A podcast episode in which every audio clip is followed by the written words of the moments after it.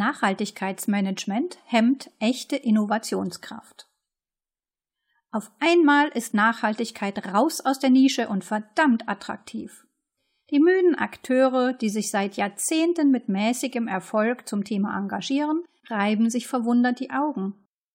Wo kommen diese mutmaßlich umweltfreundlichen Produkte, die Unternehmen in den letzten Monaten und Jahren verstärkt auf den Markt werfen, auf einmal her? In welchen Schubladen waren sie bisher versteckt? Klar, der Klimawandel ist schuld.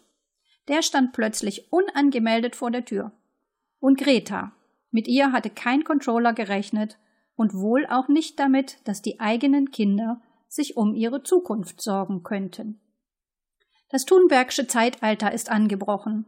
Daher darf man sich nicht wundern, dass alles, was auch nur ansatzweise als nachhaltig, bio oder klimaneutral gelabelt werden kann, seinen Weg in die Verwertungsmaschine Markt findet, weil es der Wertschöpfung dient.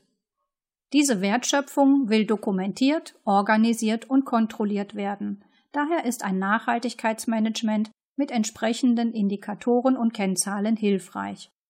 Nachhaltigkeitsmanagementsysteme sind üblicherweise in der Logik des PDCA-Zyklus gestaltet. Das bedeutet, ganz allgemein gesagt, dass mit ihnen ein Ist-Zustand erhoben wird, auf den eine Strategie der kontinuierlichen Verbesserung folgt, meist in jährlichen Zyklen.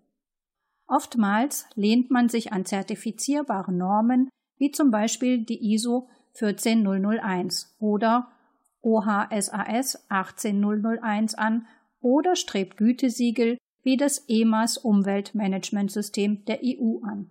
Soweit so gut. Nachhaltigkeit bedeutet in dieser Logik Reduzierung, Verzicht, Effizienz.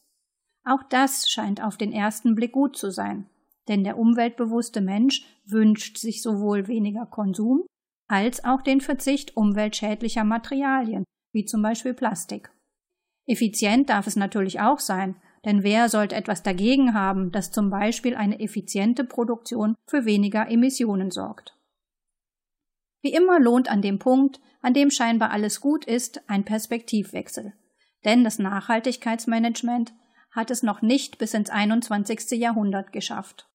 Stellen wir uns kurz eine mittelgroße GmbH mit 200 Mitarbeitern vor. Branche Maschinenbau, deren Produktion in den letzten Jahren immer effizienter geworden ist. Die Umweltbilanz ist, wie aus dem jährlichen Nachhaltigkeitsbericht nach GRI Standard hervorgeht, gut ausgeglichen und man ist sehr stolz auf die sich jährlich reduzierenden Zahlen. Dieses Unternehmen ist funktional organisiert, die Geschäftsführung besteht aus CEO, CFO und CTO. Das Thema Unternehmensverantwortung wird klassischerweise an die Geschäftsführung gekoppelt und verwaltungstechnisch mit zwei Nachhaltigkeitsbeauftragten ausgestattet. Die KPIs der FE-Abteilung orientieren sich im Sinne der Nachhaltigkeitsstrategie an der Effizienzsteigerung der bestehenden Produkte, die des Einkaufs an der Kostenreduzierung. Soziales Nachhaltigkeitsmanagement ist der HR-Abteilung zugeordnet. Man bietet familienfreundliche Flexi-Arbeitszeiten und Homeoffice an und selbstverständlich gibt es ein betriebliches Gesundheitsmanagement sowie betriebliche Weiterbildungsmöglichkeiten. Fluktuationen sind gering, gut ein Drittel der Mitarbeitenden arbeitet seit acht Jahren und länger im Unternehmen. Die Reputation bei den mittelbaren Stakeholdern ist gut, die Umsatzzahlen seit circa drei Jahren nahezu gleichbleibend. Die Geschäftsführung unterstützt mit einem jährlichen festen Beitrag seit zwei Jahren ein Kinderhospiz in der Region. Das Unternehmen gehört nach aktueller Lesart also zu den sehr guten. Obwohl dieses Unternehmen gefühlt alles richtig macht, ist es nicht nachhaltig im Sinne einer ausgeglichenen und zukunftsorientierten Balance zwischen Ökonomie, Ökologie und Sozialem. Zunächst der Punkt Soziales. Die Unternehmensleitlinien für die Nachhaltigkeitsstrategie im Beispiel oben gab die Geschäftsführung im Rahmen der Corporate Governance aus. Die Belegschaft wurde nicht in die Entwicklung einbezogen, sondern durfte sich dem Ergebnis anschließen.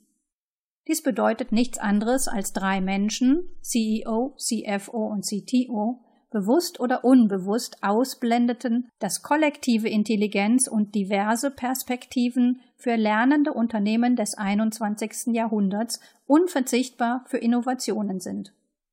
Corporate Governance Entscheidungen sickern über das Nachhaltigkeitsmanagement der Nachhaltigkeitsbeauftragten in die Abteilungen und über die gleichen Kanäle wieder zurück.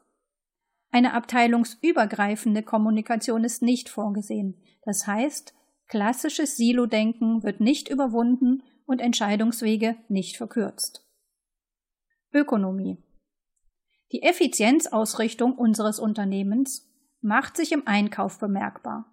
Daher importiert man günstige Fertigungsteile aus China. In der F&E-Abteilung hatte letztes Jahr jemand einen alternativen Vorschlag für Fertigungsteile, die in Europa hergestellt werden, deren Komponenten weniger seltene Erden enthalten, aber die teurer sind. Das heißt, die KPIs des Einkaufs waren gefährdet. Der Verbesserungsvorschlag wurde abgelehnt, obwohl sich auf politischer Ebene Handelskonflikte mit China ankündigten, die auch unser Unternehmen betreffen würden. Ökologie. Das Unternehmen recycelt weder eigene Abfälle noch eigene Produkte oder Komponenten daraus. Zirkuläres Denken ist in der Nachhaltigkeitsstrategie nicht vorgesehen. Der Fokus auf inkrementelle Verbesserungsprozesse verstellt dem Nachhaltigkeitsmanagement den Blick auf experimentelles Denken. Regelmäßige Feedbackschleifen zementieren Bestehendes, schaffen aber keinen Raum, um Produkte, externe Prozesse und Systeme anders zu denken. Sprechen wir über zukunftsfähiges Nachhaltigkeitsmanagement, dann muss dieses sich sowohl agil als auch experimentell aufstellen. Routinebasierte Bereiche können inkrementell an der Effizienz feilen und Kosten reduzieren. Ein sensibles Lean Management, das gleichermaßen Effektivität und Effizienz ausbalanciert, kann ein Ansatz sein. In experimentellen Bereichen dürfen die üblichen KPIs keine Rolle spielen, denn Experimente sind risikoreich, das heißt kostenunsicher. Das heißt, in allen Bereichen ist eine Balance aus Effizienz, Effektivität und Experiment gefragt. Der FE-Bereich richtet sich sowohl auf die Verbesserung bestehender Produkte als auch auf deren Materialanalyse und Wiederverwendung. Aus welchen Materialien sind Produkte zusammengesetzt? Lassen sich die Komponenten durch nachhaltige Alternativen ersetzen? Sind verbundene Komponenten rückstandsfrei voneinander zu lösen? Wie oft können Materialien recycelt werden? Der Einkauf muss in der Lage sein, selbstverantwortlich Entscheidungen pro Nachhaltigkeit im Sinn der ganzheitlichen Strategie zu treffen.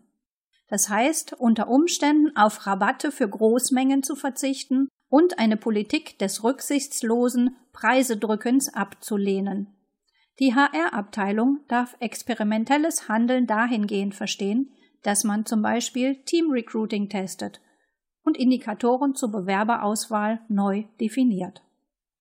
Die Corporate Governance muss dahingehend erweitert werden, dass erstens strategische Überlegungen über den eigenen Unternehmensradius hinausgehen, das heißt sowohl in biologischen als auch in technischen Kreisläufen gedacht wird, in denen Abfall gleichzeitig wieder Roh- oder Nährstoff sein kann. Zweitens braucht es die Intelligenz, die Erfahrungen und die Perspektiven der vielen und insbesondere der Leisen kollektive Kommunikations- und Entscheidungsräume und fallweise andere Organisationsformen, die mehr Partizipation und Verantwortung fördern und damit die Selbstwirksamkeit von Mitarbeiterinnen begünstigen, sind ein guter Schritt in diese Richtung. Sonst könnte es sein, dass bei der nächsten Entlassungswelle jemand sagt, vor drei Jahren hatten wir eine Praktikantin, die zu Hause mit Pilzkulturen für Recyclingprozesse experimentierte. Unsere Geschäftsleitung hat das damals nur belächelt. Dieses Lächeln kostet uns jetzt unsere Arbeitsplätze. Noch Zweifel, dass Nachhaltigkeit und Lean zwei kongeniale Partner werden können?